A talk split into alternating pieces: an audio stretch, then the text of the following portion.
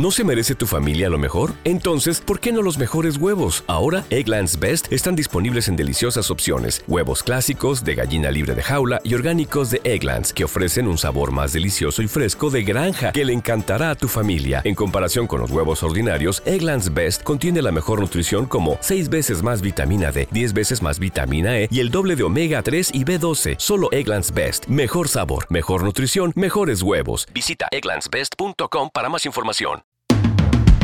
Bienvenidos a mi podcast. En este espacio aprenderás sobre tu cuerpo, las emociones, la vida espiritual y tus relaciones. El conocimiento es la base del amor. Porque si de algo estoy segura, es que lo que se ama, se cuida. Comenzamos. Comenzamos.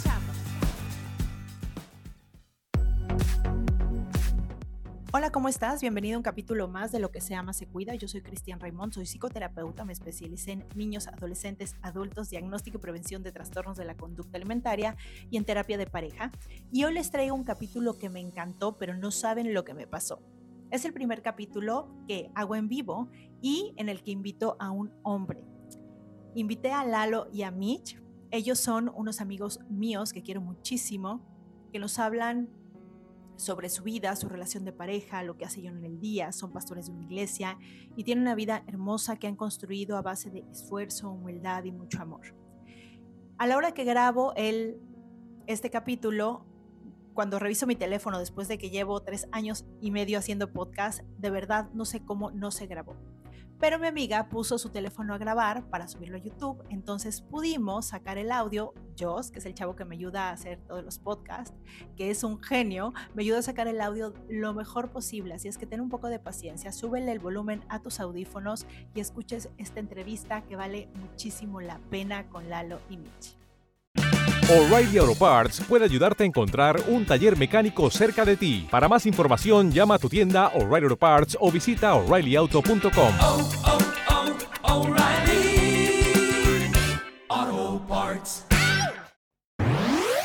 Hola Mitch, hola Lalo, ¿cómo están? Hola, Cris. Hola, Cris. Oye, yo estoy feliz de tenerlos aquí. Ya hace mucho tiempo los quería tener, pero bueno, por fin se dio los tiempos y todo. Es el primer podcast que hay un hombre en el podcast, por un lado, y por otro lado que grabamos como en vivo. Siempre están, siempre lo hago por, por grabación, por Zoom o lo que sea. Entonces, está interesante para todos. Pues bueno, quiero preguntarles, em, primero, bueno, primero decir por qué los traje, ¿no? Además de que son mis amigos, los quiero, los admiro muchísimo. Lalo y Mitch están dedicados, entre muchas cosas que hacen, a ayudar a los matrimonios a tener un, pues un, herramientas para poder seguir juntos, hacer como la, la guía de sus familias, eh, porque sabemos que pues, al final los matrimonios y las parejas pues son importantes en la sociedad, en la base de la sociedad. Y me encanta lo que hacen chicos. Yo quiero preguntarles, ¿qué los llevó a hacer lo que hacen el día de hoy? Bueno, primero que nada, Cris, muchas gracias. Me siento honrado de ser tu primer hombre aquí en, en, tu podcast, el cual me encanta. Este, y como buen hombre le voy a hacer la primera palabra a mi esposa. Pues mira, la verdad, bueno, también, muchas gracias, Cris. O sea, de verdad, después de tanto escuchar tus podcasts y conocerte, que también en algún momento nos ayudaste, es como un honor ahora poder estar en uno de tus podcasts. Entonces, muchas gracias. Y respondiendo a la pregunta de qué nos llevó hasta aquí, bueno, es importante un, o sea, especificar que una de las miles de cosas que hacemos es que ahora somos pastores de una iglesia. Entonces, ¿qué nos llevó hasta aquí en este tema como de matrimonios y el poder ayudar a muchos matrimonios? Es la necesidad en nuestro propio matrimonio. Porque empezamos, la verdad, con mil problemas como todos. Eh, empezamos a atravesar miles de, de problemas, de faltas, de, pues de tristezas, de desilusiones, de todo lo que sucede en todos los matrimonios normales. Tampoco te puedo decir que somos un matrimonio especial, sino todo lo contrario, o sea, hemos pasado por todo. Entonces, en la necesidad de tener un bonito matrimonio, empecé a estudiar primero yo mucho, o sea, de que, a ver, voy a ver todas las prédicas que tengan que ver con el matrimonio. Ah, dicen que Dios este, ayuda en el matrimonio, ah, pues me voy a clavar también con Dios y a ver Dios en qué me puede ayudar en este matrimonio, ¿no? Todos los libros que tuvieran que ver con matrimonio, todos los podcasts que tuvieran que ver también con el tema, con las relaciones, todos los libros, o sea, todos los TEDx, todo lo que te puedas imaginar que tenga que ver con matrimonio, me los eché, me los comí y dije, tengo que aprender algo Pero en este camino, una de las cosas más importantes que aprendí es que no te puedes tú, aunque te pongas de cabeza, tú no puedes hacer nada por el otro. No te puedes tomar la medicina del otro y, le va a caer bien a él si te la estás tomando tú. Entonces aprendí que es un trabajo personal el que tú debes hacer y que él debe tener su propio trabajo personal también. Entonces cuando él ya también lo entendió, pudimos empezar a trabajar juntos y entonces esto empezó a funcionar. No te digo que somos perfectos, nos falta mucho, pero empezamos a avanzar porque ya cada uno empezó a trabajar. Entonces, digamos que el engrane empezó ya a, a trabajar la maquinaria y empezamos a ir hacia un lugar de ya no ser el matrimonio con el que empezamos, ¿no? Ahora ya podemos hasta ayudar a otros porque ya hemos pasado por ahí. Y como te platicaba hace ratito, eso también nos da como la autoridad de poder ayudar a otros porque ya pasamos por tantos problemas que eso nos ha hecho, si, si viene un matrimonio y nos dice, oigan, estoy viviendo esto, tengo este problema, este, tengo este problema con mis hijos o mi esposa este, no me habla, o sea, como ya pasamos por ahí, podemos decirles, a ver, ven, hace esto y esto, te aconsejo esto, porque ya pasamos por ahí. Entonces, más que verlo como algo horrible, creo que lo, lo vemos ahora como una bendición, porque es como, gracias que pasamos por ahí, ya aprendimos eso para poder llevar a otros a, hacia, por lo menos hacia donde estamos, ¿no? Digo, nos falta mucho camino, pero lo que podamos ir subiendo de escalones, decirle a otros matrimonios como, ven por lo menos a este escalón a donde estamos, ¿no? Llevarlos a que vayan a, a otros niveles. Mm, me encanta, y me encanta lo que dices, que no puedes hacer algo por la otra persona, pero tienes que hacer mucho por ti y luego ya hacer por la relación. ¿Tú lo viviste igual, Lalo?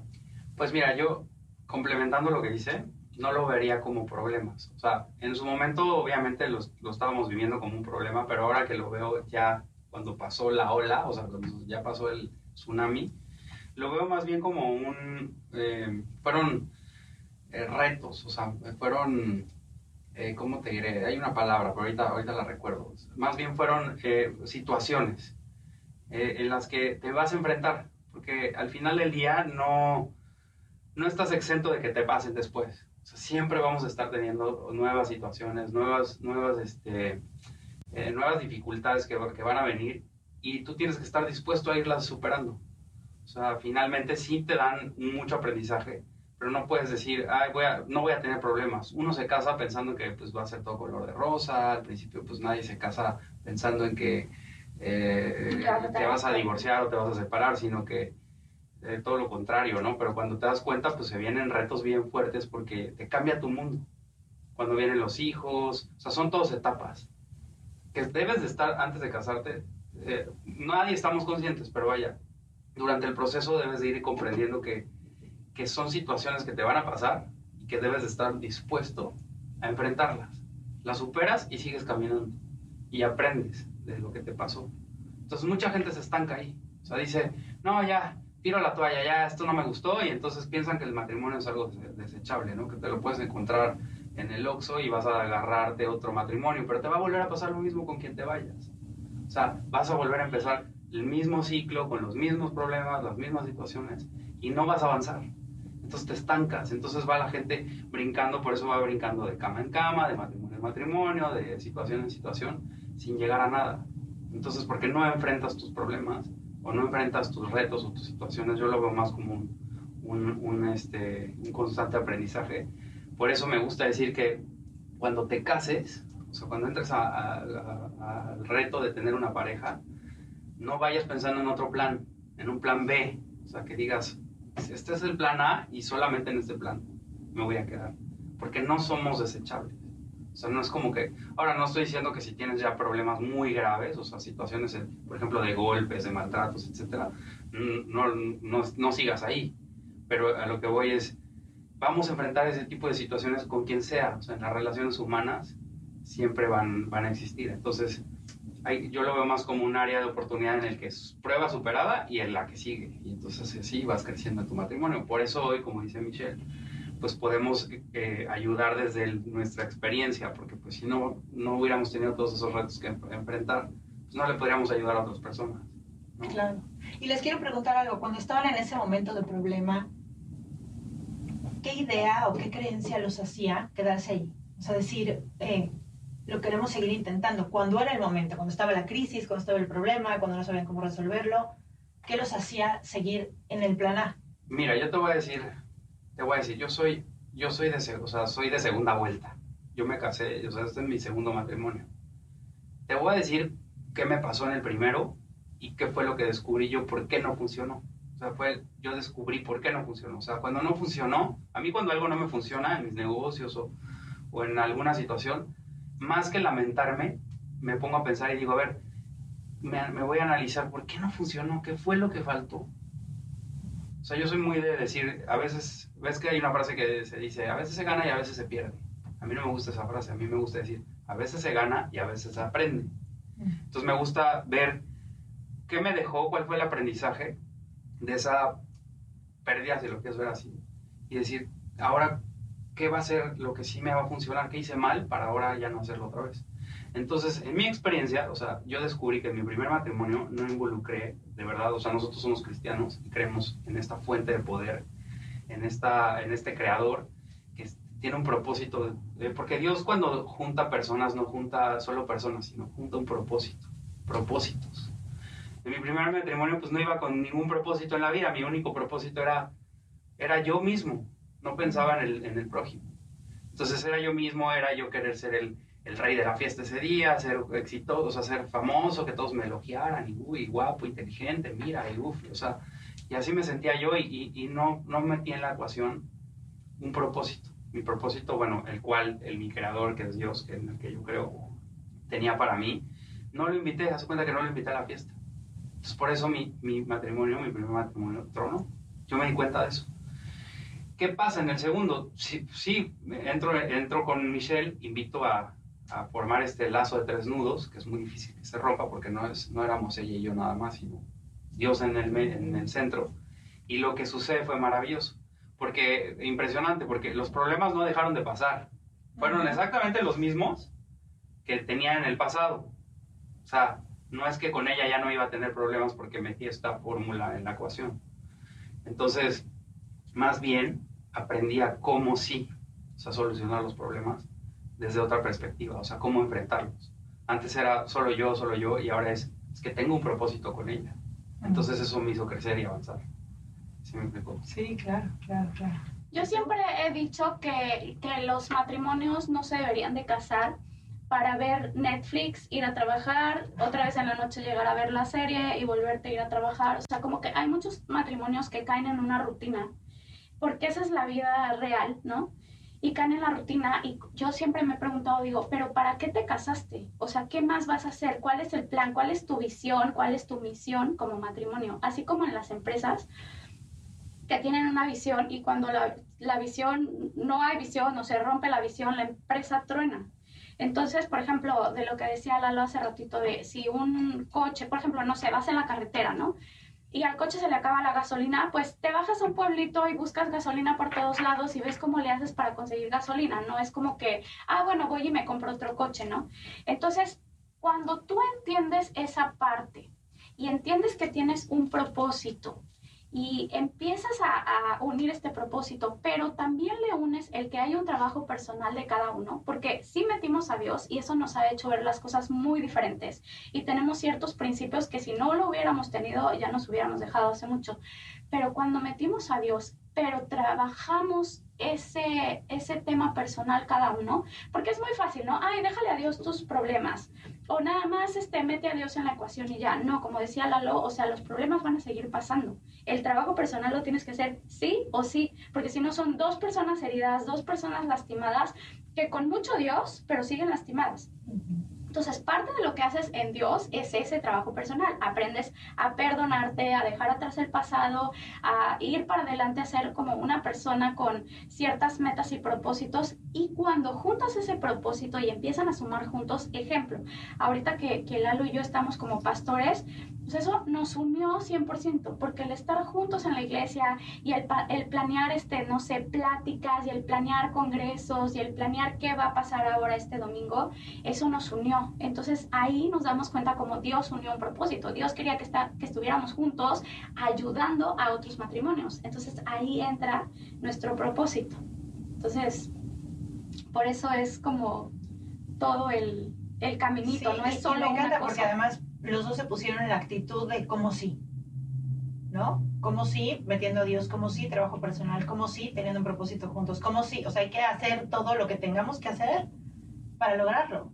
Ahora, quiero confesarles a todos, porque no están oyendo un podcast de un matrimonio perfecto, no, somos o sea, el matrimonio más imperfecto del mundo y nos quisimos divorciar miles de veces y nos quisimos meter la cabeza al excusado uno al otro y jalarle mil veces, o sea, claro que nos ha pasado por la cabeza, pero en este camino de este aprendizaje, cuando por ejemplo, en la parte esta espiritual, nos dicen, no, ya no busques un plan B y un plan C y un plan D, es solo el A, mejor resuélvelo, mejor arréglalo. Entonces dijimos, ok, ya no es negociable el que nos queremos divorciar porque pasó la mosca, ya no. Antes era muy fácil como decir, pues ya me voy, agarro mis cosas y me voy.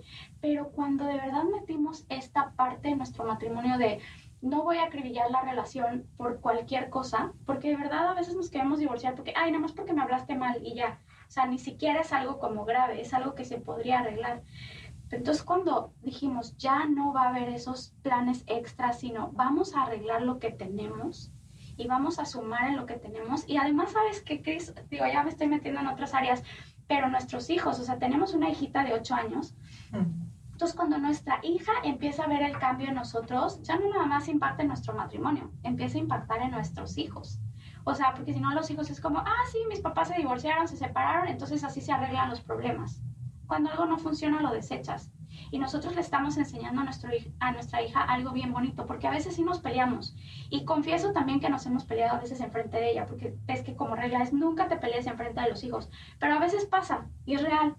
Pero entonces también le enseñamos, ¿sabes qué, hija? A veces los problemas tienen matrimonios, perdón, los matrimonios tienen problemas, perdón, pero te vamos a enseñar también cómo se pide perdón y cómo se resuelve y cómo voy con mi esposo o él viene con, conmigo y me dice, oye, perdóname, la regué. Y entonces cuando nuestra hijita ve eso, dice, ah, entonces los problemas se resuelven así. Entonces puedes ir y pedir perdón. Entonces se vale tener un problema y se vale resolverlo.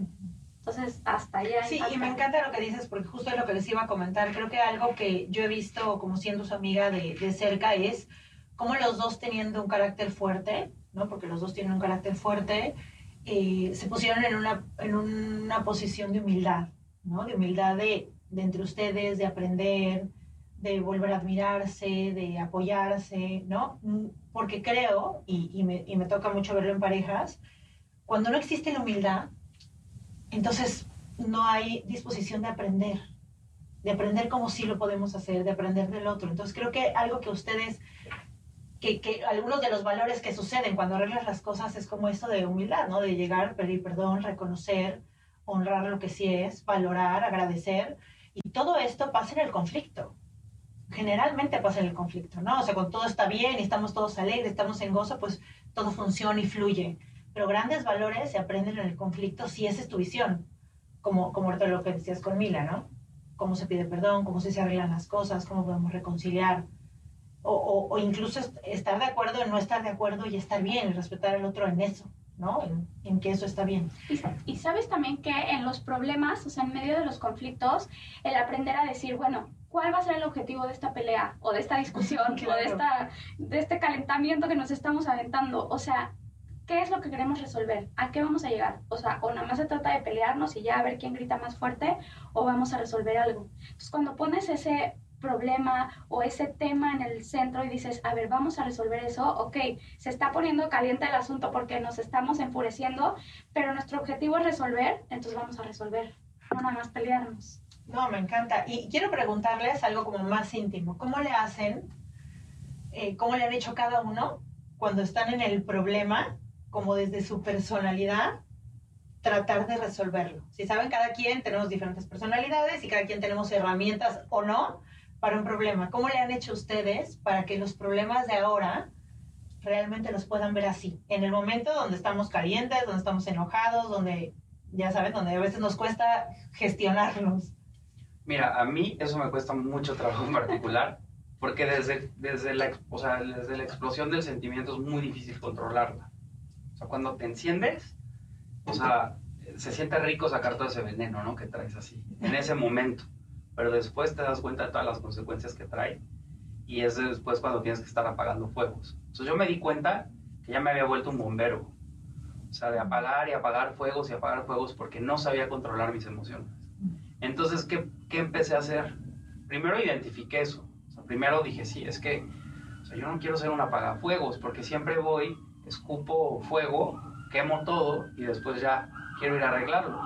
Entonces dije, no, no, puedo, no, puedo, no podemos hacer, no puedo seguir eso. Entonces lo que hago es, desde mis emociones, o sea, empecé a descubrir algo que se llama diálogo interno.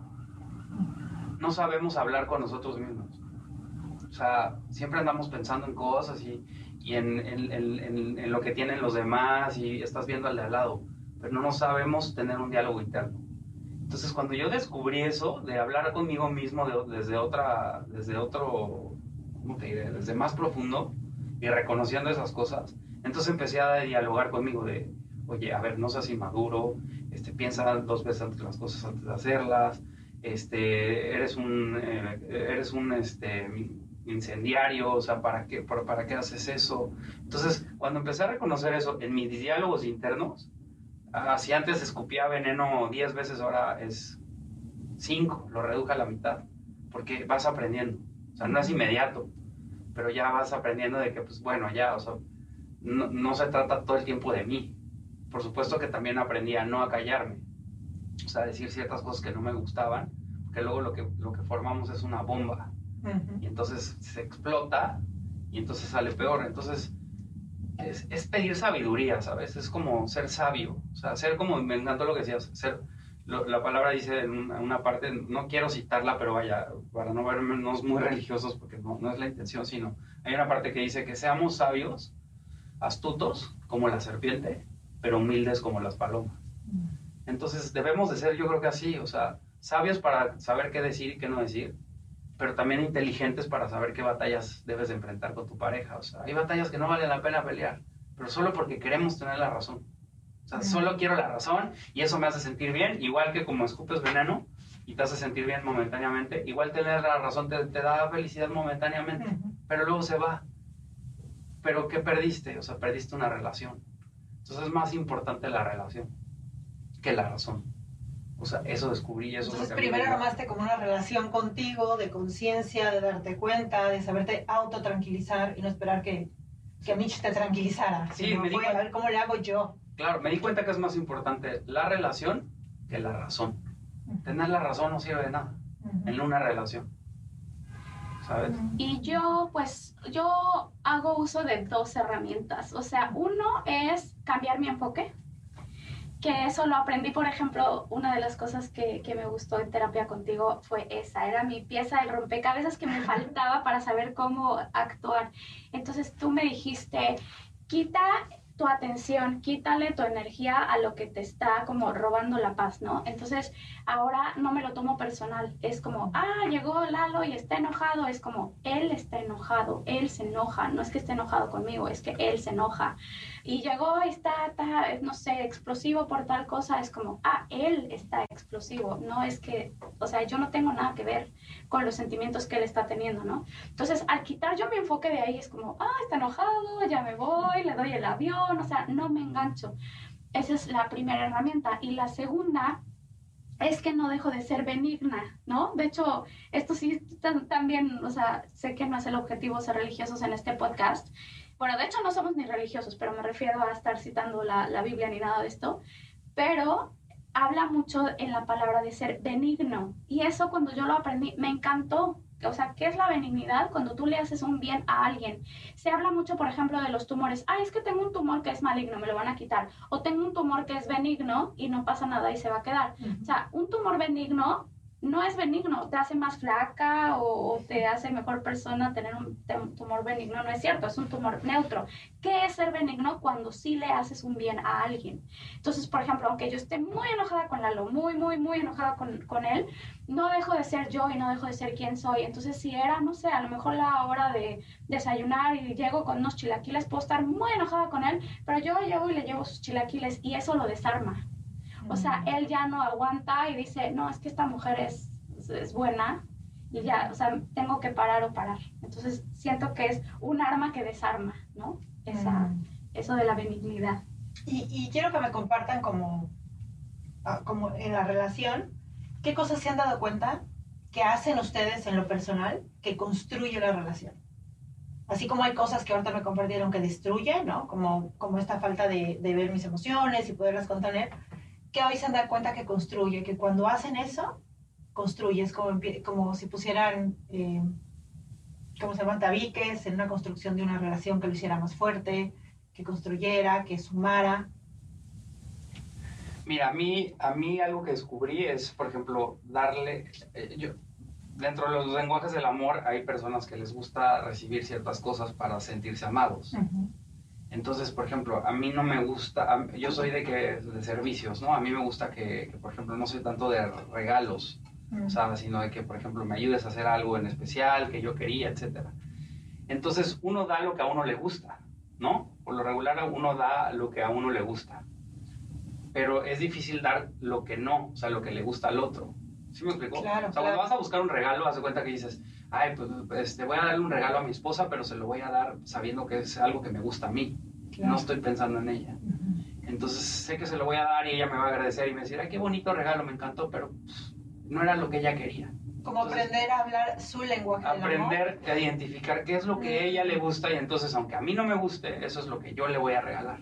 ¿Sí me explico? Sí, queremos saber de realmente lo que el otro cómo el otro se siente amado por ti. Exacto. Entonces decir, bueno, yo no te hubiera regalado jamás eso, pero sé que a ti te va a hacer feliz, entonces ahí está, Entonces mm. eres complaciente en algo que tal vez tú dices, no me imaginaba regalándote algo así porque pues, no es algo que a mí me guste, pero sé que a ti sí te hace feliz.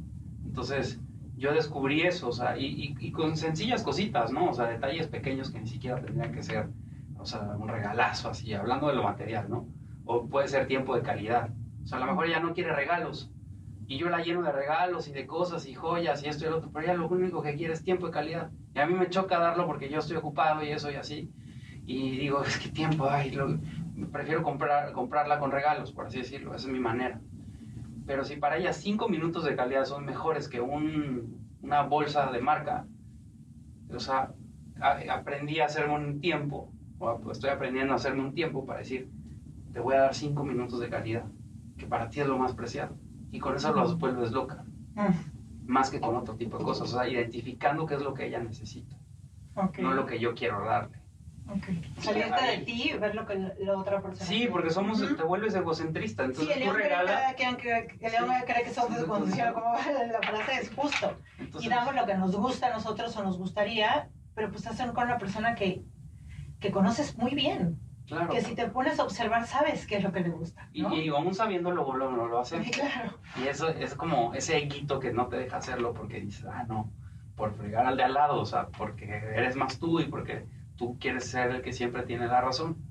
Y no, y o sea, lo que hablaba, la humildad, o sea, es que es ponerte en los zapatos del otro y decir, yo, o sea, ceder algo. Entonces, desde ahí parte una base que te da armonía porque sabes que lo que tú das esperas también recibir. Entonces yo, yo cuando también reciba algo sé que voy a recibir. Claro, no, no damos, o sea, tratamos de no dar esperando algo a cambio. Sin embargo, sé que como somos una pareja, es recíproco. Si a mí me gusta tiempo de calidad, y los regalos, no te estoy diciendo que no me gustan los regalos. regalos sí. pero, es un decir, ¿no? entonces imagínate, yo quiero tiempo de calidad y ella me llena de regalos y yo digo, pues es que eso, yo quisiera más que estuvieras mm. conmigo, que me hicieras un cariñito, que me dijeras cosas que me empoderen. Pero mira, te voy a decir algo, yo siento que los hombres la verdad son muy fáciles, son muy fáciles, o sea, es muy sencillo y Más muy... complicadas somos un poco Sí, y es muy chiquito y muy sencillo lo que quieren, pero exacto, nos complicamos. La verdad es que yo siento que una mujer eh, define el ambiente de su casa. Si una mujer está de buenas, todo en su casa fluye, todos están de buenas. Si una mujer está de malas y, y quejosa, todos en la casa están de malas y nada funciona. Entonces, bueno, gracias a Dios yo tengo muy buen humor y en la casa siempre andamos bailando y tal. Entonces, cuando yo quiero sumar o construir, volteo a ver a Lalo y digo, ay, es fácil ya, lo quiero tener comiendo de mi mano casi, casi, lo voy a hablar, le voy a hablar, le voy a decir, a ver, cuéntame cómo te fue hoy, cuéntame tus sueños, le voy a hacer cariñitos y con eso ya lo tengo muy feliz. Es lo único que quiere. Y digo, cada hombre tendrá lo suyo, ¿no? Pero son muy sencillitos, no te piden gran cosa. Entonces, nada más es que como mujer decidas querer hacer, o sea, lo que lo sencillito que, que, el hombre quiere, porque ni siquiera te digo, es gran cosa lo que quiere. Y la verdad es que sí somos las mujeres los pilares por nuestra capacidad de, de ser, somos los pilares emocionales de la relación y tienes toda la razón, cuando nosotros estamos en un lugar equilibrado y nos sentimos bien, podemos dar mucho más a los demás y siempre conoces a tu pareja. Entonces, todos queremos sentirnos amados, validados, atendidos, ¿no? que nos pongan atención. Y, y si lo vemos, no es tan difícil. ¿Cuándo, ¿Cuándo es difícil? ¿Cómo podrán decir cuánto es difícil? Porque lo que decimos, así como lo decimos, suele ser fácil, pero ¿cuánto es difícil? ¿Cuánto es difícil dar al otro o poner atención al otro o dar de nosotros algo como tú dices tan sencillo? Pues si ya sé que le gusta que le pregunte cómo le fue y le gusta que le haga piojito y le gustan los chilaquiles verdes, ¿dónde está complicado? ¿Cuándo creen que se pone difícil? Qué buena pregunta. Yo creo que cuando te das cuenta que no has madurado. O sea, porque ¿qué te lo impide? O sea, ¿sabes? Es que, en serio, ¿qué te lo impide? O sea, es una muy buena pregunta porque ¿cuándo, es difícil? Es que difícil es todo el tiempo. ¿Pero por qué, por qué es difícil? Porque tú eres tu propio este, enemigo a vencer primero.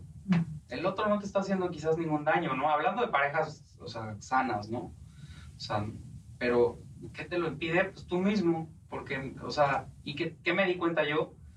Es que sabes que yo estaba en la postura de un niño, que solamente de, dame, dame, dame. Entonces estamos siempre siendo gente que demanda, pero ¿qué ofreces tú? Entonces cuando te das cuenta que estás en, ese, en esa postura de, de, de ser un demandante y no un ofertante, entonces te das cuenta que no has madurado, que solo pides para tus caprichos o tus deleites y no estás viendo que estás ya ahora en una relación. Entonces, ahí está, para mí ahí fue la clave, o sea, que dices, ok, sí, pues tú pides todo, pero ¿qué das? ¿Qué das? O sea, si no das nada, ¿qué esperas algo a cambio? Y eso funciona no solo para el matrimonio, me di cuenta que eso funciona para las relaciones humanas, o sea, para, ¿quieres tener amigos? Sé primero tú un amigo, madura, o sea, ¿quieres ser un, un buen líder? O sea, ¿quieres, quieres que toda la gente te siga, pues primero sé tú un buen líder. Quieres, este, no sé, lo que seas. O sea, que das tú primero. O sea, queremos siempre que el, que el otro dé siempre el primer paso. Estaría padrísimo chocar, ¿no? Dando los primeros pasos los dos al mismo tiempo. Pero, este, siempre queremos que el otro dé el primer paso. Entonces, porque estamos siempre esperando recibir, porque que nos creemos merecedores. Y, y, también sabes que una bonita actitud lo puede todo, porque te podría poner muchos problemas. Cuando se pone difícil, a lo mejor cuando hace falta el dinero, cuando no nos ponemos de acuerdo en algo, o sea, hay mil cosas que a lo mejor puede ser un común denominador en todos los matrimonios, pero cuando hay una bonita actitud, por ejemplo, oye, fíjate que quiero decirte que aunque ahorita te esté yendo mal en tu trabajo y si terminamos en la calle, en la banqueta comiendo frijoles, pero estamos todos juntos y estamos unidos en esto y yo estoy aquí, yo te apoyo, es como los problemas se disuelven. Porque, o sea, no sé, por ejemplo, él como hombre a lo mejor puede decir, yo sé que mi esposa va a estar conmigo en las buenas y en las malas y ella va a tener una bonita actitud y va a tener un contentamiento esté donde esté. Entonces, el problema que me digas se puede resolver así, o sea, con una bonita actitud. Sí, yo creo que también coincido con Mitch. La actitud lo es todo en la vida. O sea, una buena actitud te va a abrir las puertas de donde sea de donde sea, o sea, el trabajo no para, siempre va a haber trabajo, siempre va a haber una oportunidad, y está, son, son como ventanas que están pasando enfrente de ti, tú decides si las agarras. Pero si tienes una mala actitud, pues, aunque te metas a esa ventana o esa oportunidad, pues te va a ir mal, porque pues, entras ya de malas, entras feo. Ahora, esto que dices tú, Mitch, del dinero y eso, o sea, son frases muy trilladas, ¿no? De, pues sí, yo, si nos va mal, este, pues ya, aunque comamos frijolitos en la banqueta o donde sea pero cuando te pasa es cuando verdaderamente si lo sabes superar y enfrentarlo, que muchas mujeres, hombres lo decimos, bueno, está bien, si te pones gordita y te pones así horrible y ya, a diferencia de cuando te conocí eso porque te pasó algo, yo te voy a amar siempre como eres. Pero ¿qué pasa realmente cuando tu esposa empieza a cambiar su cuerpo o a lo mejor engordó o a lo mejor ya no es esa mujer así que te, te llamaba atractivamente, este, te llenaba el ojo y pasa? Porque es muy decir, yo te voy a amar para toda la vida como seas, no importa.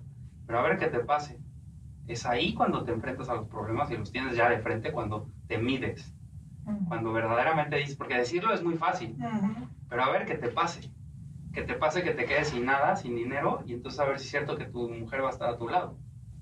Pero, ¿Y qué pasa cuando sí está? O sea, ¿qué pasa Es que ahí como hombre o como una pareja que sabe, entiende el propósito para el cual estás, eh, lo demás, ese no, es el, ese no es el fin, solo son medios que pueden estar de momentáneos. No, y estoy segura que, que se hacen más fuertes. Entonces, cuando, cuando, tienes la oportunidad de probarte en la salud y la enfermedad, ¿no? En, situaciones de dinero, y cuando algún pariente quedó mal, cuando hay un problema familiar, y la otra persona está para ti. No, pero es que además ya nos pasó todo. O sea, es real que una vez ya me puse gordita y aún así siguió conmigo y me aguantó y me esperó y me ayudó y me impulsaba.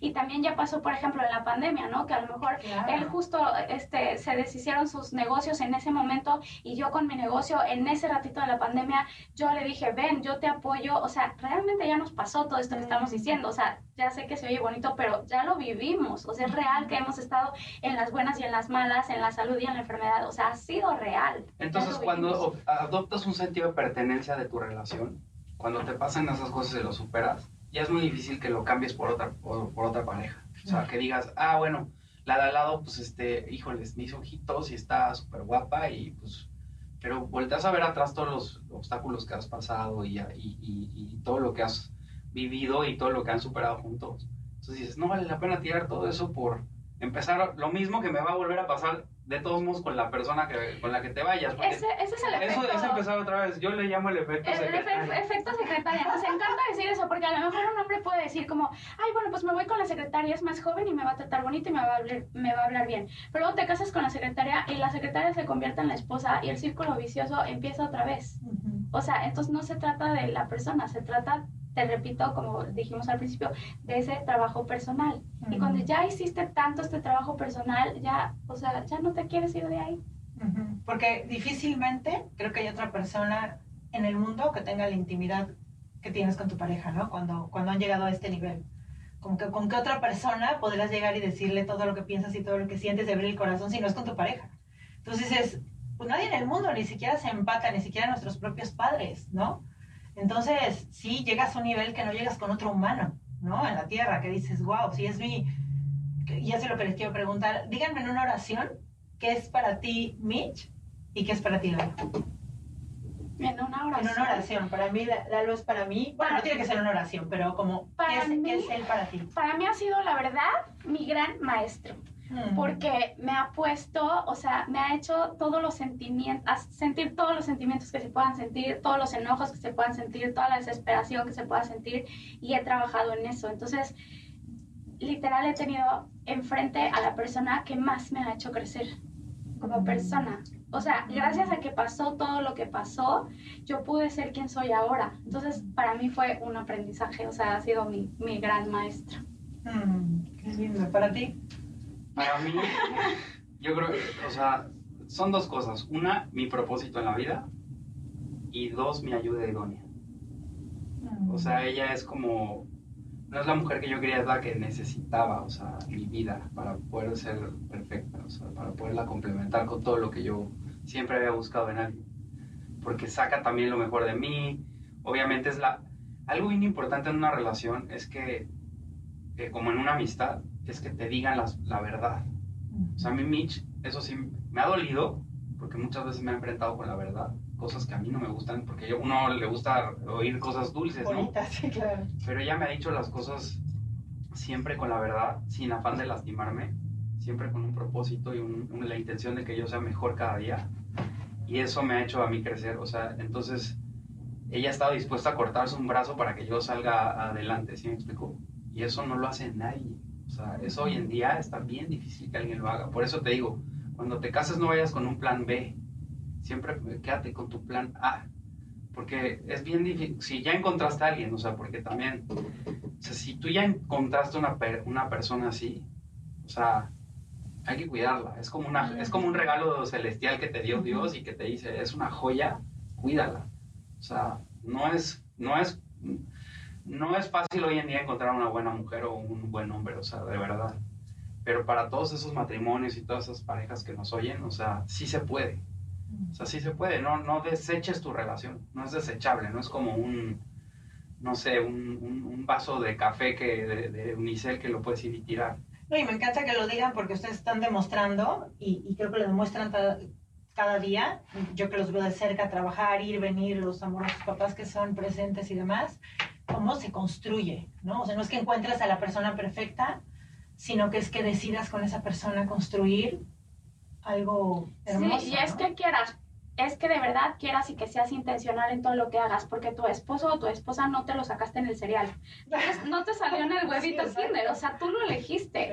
Entonces, si ya lo elegiste es, ahora vamos a construir este matrimonio juntos y vamos a construir esta relación juntos. Las cosas se construyen, no se, no se, no cayó del cielo. No me cayó el hombre perfecto y la mujer perfecta, eso no existe. Lo construimos juntos. Mm. Ahora es importante, o sea, también algo que como hombre, o sea, si le puedo decir algo a la audiencia de hombres, no, no tengas miedo a pedir ayuda, o sea, que no te dé pena. A veces muchos los hombres nos negamos a tomar una terapia o buscar una persona que te pueda ayudar o acercarte con una comunidad que ha pasado por esos problemas porque tú dices como hombre, no, yo no lloro, yo, yo aquí lo que digo se hace, o sea, cuando puedes traer miles de problemas internos que solo tú sabes, porque es bueno hablarlo, o sea, es bueno sacarlo y no está mal, o sea, que no, no, que no te avergüence, porque, o sea, hay más del que puedes ganar que lo que puedes perder. O sea, estás cambiando tu vida por un rato de terapia, por un rato de, de, de, verdad, de comprender las cosas desde otro punto de vista. O sea, porque no solo lo que tú tienes es tu verdad. Y eso es madurar. Claro, no, qué, qué buen, qué buen consejo, porque sí, el 80% de las personas que van a terapia son mujeres, por esto que estás diciendo, y claro, tienes toda la razón, a veces nada más acercarte a, una psicóloga, a una psicoterapeuta, a un pastor, gente que además está ahí para servir, ¿no? Que, que está ahí para eso y que con muchísimo gusto lo va a hacer y que solamente puedes ganar un aprendizaje, otra perspectiva, aprender de ti que seguramente te va a hacer crecer, porque si ya estás en ese lugar, es que necesitas acercarte a, otras personas que como ustedes y como yo pues nos dedicamos a eso con muchísimo gusto, ¿no? Y sabes que en la multitud de consejeros está la sabiduría. Hay que saber también a quién acercarse.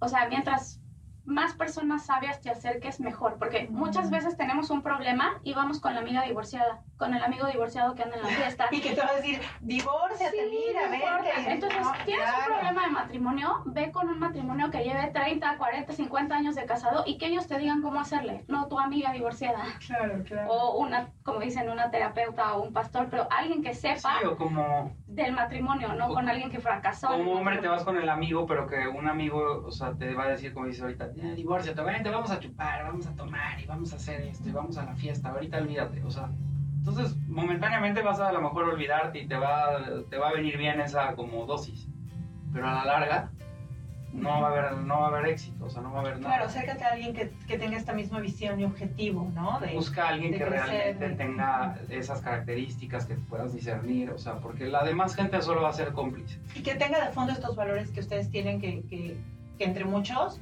pues veo como mucha lealtad, ¿no? Entre ustedes mucha lealtad, compañerismo, como, como apoyo entre ustedes, como muy amigos, ¿no? Los ves, los veo platicar y como son y son como muy amigos. Mucho amor, ¿no? Que es importante que el amor exista, ¿no? A veces no se siente tanto por nuestras conductas o nuestros comportamientos, pero sabemos que ahí está, nada más hay que sacarlo a, a florecer, a demostrarlo. Y, y, esta honestidad, ¿no? Que dices que es importante en una relación. Y sabes que, Chris, el amor es una decisión. Eso es algo muy importante que dejar claro sobre la mesa. O sea, no es como, ay, es que me enamoré y a ti ya no te amo y ahora me enamoré de la vecina. El amor es una decisión. O sea, tú decides cada día amar a esa persona de nuevo. O sea, yo hay veces que Lalo está dormido y lo veo y digo, ok, Lalo, hoy, hoy te voy a amar otra vez y cada día lo decido. O sea, tú decides a quién quieres amar. Lo otro es un enamoramiento, es un, te salieron maripositas en el momento porque algo te llamó la atención, pero el amor verdadero, el amor verdadero se decide, tú lo decides. Mm, me encanta, me encanta. Pues muchísimas gracias chicos por haber estado aquí, por compartirnos parte de su historia, ¿no? Y, y por todos los consejos que nos dan que tanta gente necesita escuchar, que yo creo que nos va a escuchar quien nos tenga que escuchar, ya se puso el, el saco quien se lo tenga que poner y espero tenerlos pronto otra vez para platicar de más cosas.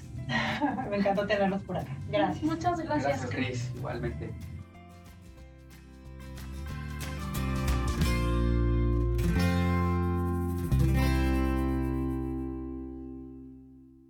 Esta ha sido una producción de puntoprimario.com.